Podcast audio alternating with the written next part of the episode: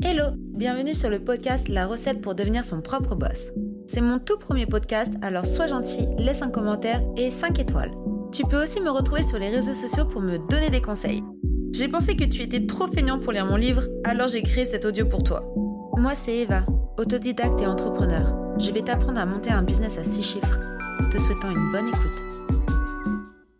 Chapitre 4 les étapes pour développer son image. À présent, vous allez apprendre à affirmer vos valeurs. Créer un plan d'action. Oui, je sais, j'ai dit, le plan, c'est qu'il n'y a pas de plan. Mais bon, il faudra tout de même suivre quelques étapes. Ne les saute pas. Tu vas t'égarer et la dégustation aura un goût amer. Concentre-toi sur l'action qui va faire bouger les choses. Ensuite, tu pourras commencer à développer ta stratégie commerciale. Focus. Étape 1. La définition. Question primordiale. Qui es-tu? Bon, ça paraît si simple comme ça, mais ça ne l'est pas vraiment. D'ailleurs, ce n'est pas une question stupide. L'idée du développement d'image ou développement de marque, c'est le développement de ta marque ou de ton projet dans sa généralité. Alors, place aux questions basiques. Tu es prêt?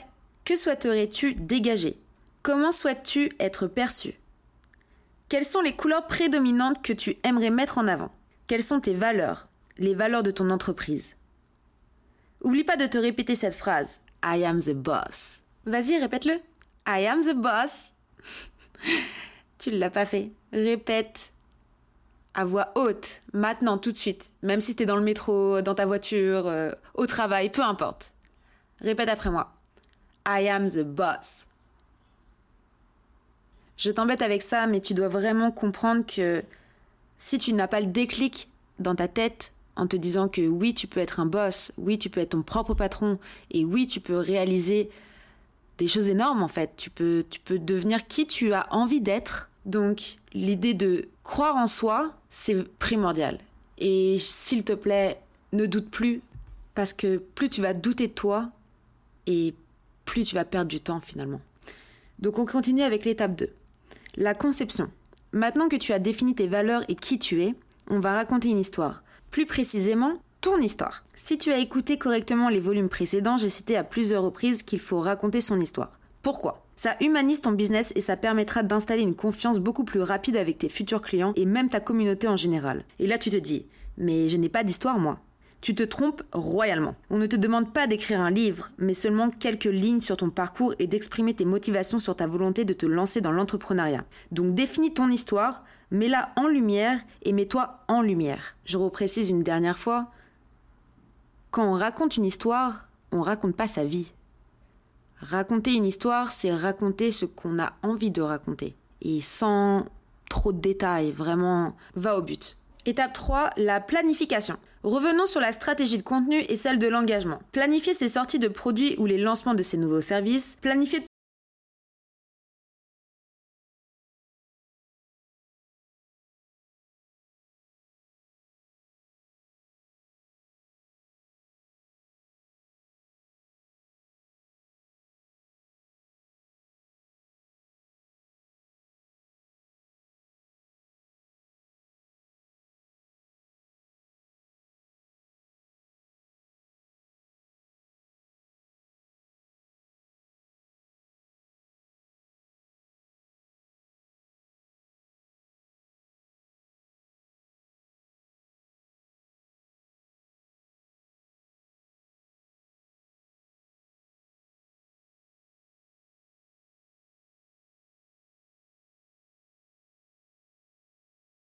nous ne sommes pas non plus des robots, donc quelques jours de repos sont nécessaires de temps en temps. Attention, il faut savoir ralentir sans quitter le navire au risque de le faire chavirer bêtement. Je pense que tu as compris ce que je voulais dire. Donc affirme tes valeurs, affirme ta personnalité et n'aie pas peur du regard des autres, sois toi-même, ils auront toujours quelque chose à dire sur toi, peu importe ce que tu entreprendras. Et sache que plus tu réussiras, plus ton cercle d'amis se refermera, alors encore une fois, lance-toi. Mets en scène toutes tes idées, parle de ton projet autour de toi, sois fier de toi. Étape 5. Le suivi des résultats. Oublie pas de suivre tes résultats pour progresser jour après jour. Analyse ta stratégie. Et si elle ne donne aucun résultat, reste positif et recommence. Développe ta communauté en l'analysant. Tu peux créer un portfolio ou commencer par partager ce qui t'inspire comme des citations ou les exploits de personnalités publiques que tu admires, entrepreneurs, blogueurs, youtubeurs, etc. Toute personne qui t'inspire, Pour commencer, si euh, t'as pas encore commencé ton business, tu peux tout à fait euh, communiquer sur ton idée, sur ce que tu veux faire, avant même euh, d'avoir ton produit ou ton service, enfin ton offre déjà créée. Pour la vente de produits et des services, si les résultats sont nuls et que tu n'as fait aucune vente après avoir mis tous tes efforts et tout ton cœur, il faudra apprendre à les mettre en avant d'une autre manière. Revoir les contenus ainsi que la rédaction par exemple. L'image et le texte déclenchent 80% des ventes contre 20% pour son produit en lui-même. Ouais, je sais, c'est complètement fou. En tout cas, ne lâche rien. Petit aparté sur mon expérience en photographie.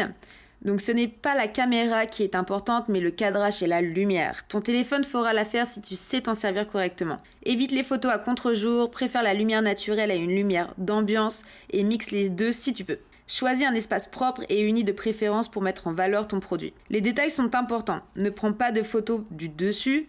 Essaye de donner une dimension à ton produit par la perspective. Baisse-toi et apprends à regarder. Essaye plusieurs prises, plusieurs angles et choisis tes favorites. Tu les éditeras par la suite pour ajouter un peu de peps en quelques minutes. Tu as des tutos disponibles sur mon Instagram. Donc dans tout ça, à retenir, la création d'une ligne éditoriale résout le dilemme je ne sais pas quoi publier. Alors l'astuce est de créer sa stratégie de contenu en s'inspirant des principales envies de ton public, en notant ses préférences, ce qu'ils aiment, sans oublier le respect de tes valeurs fondamentales. Une fois que tu as établi ta stratégie, teste-la encore et encore et encore et encore, jusqu'à trouver la stratégie qui correspond parfaitement à la niche que tu auras définie en amont. N'aie pas peur, lance-toi. Sois toi-même, ne copie pas, modélise. La modélisation consiste à examiner les opérations commerciales de la concurrence dans son ensemble et à s'en servir comme source d'inspiration et d'orientation pour créer son propre plan et sa propre stratégie. Là, on parle d'une stratégie concurrentielle. Donc on ne parle surtout pas de copie, Copier, c'est voler. Voler le contenu, les légendes, les pages de vente ou encore les emails de ses clients, c'est mettre un nom sur quelque chose qui ne nous appartient pas. C'est vraiment pour cela que j'appuie sur ton histoire, ta personnalité, ton business, soit un entrepreneur fier et pas une pauvre merde qui sur le moment va s'enrichir grâce à l'énergie d'un autre. On a dit pas de one shot, un business sur du long terme. Concentre-toi sur ton entreprise, toi l'entrepreneur et ta méthode de monétisation. Une blogueuse a écrit un jour cette phrase qui m'est restée dans la tête N'essaye pas de chasser trop de lapins à la fois, tu finiras par en attraper aucun. En gros, peu importe sur quoi tu te concentres, vas-y à fond. Si tu te concentres intensément avec assiduité, crois-le ou non, tu peux changer ta vie à n'importe quel moment où tu l'auras décidé. C'est jamais trop tard pour commencer, tu n'as pas à être un millionnaire demain, tout d'abord tu dois aimer ce que tu fais, affirmer tes valeurs et être fier de ce que tu auras accompli. Focus. Ma vie a changé à ce moment où j'ai commencé à me concentrer. Plutôt que de vendre des appartements entre deux organisations d'événements à l'époque, je me suis enfin concentrée sur uniquement la création d'événements. J'ai fait un choix qui m'a permis de me développer rapidement.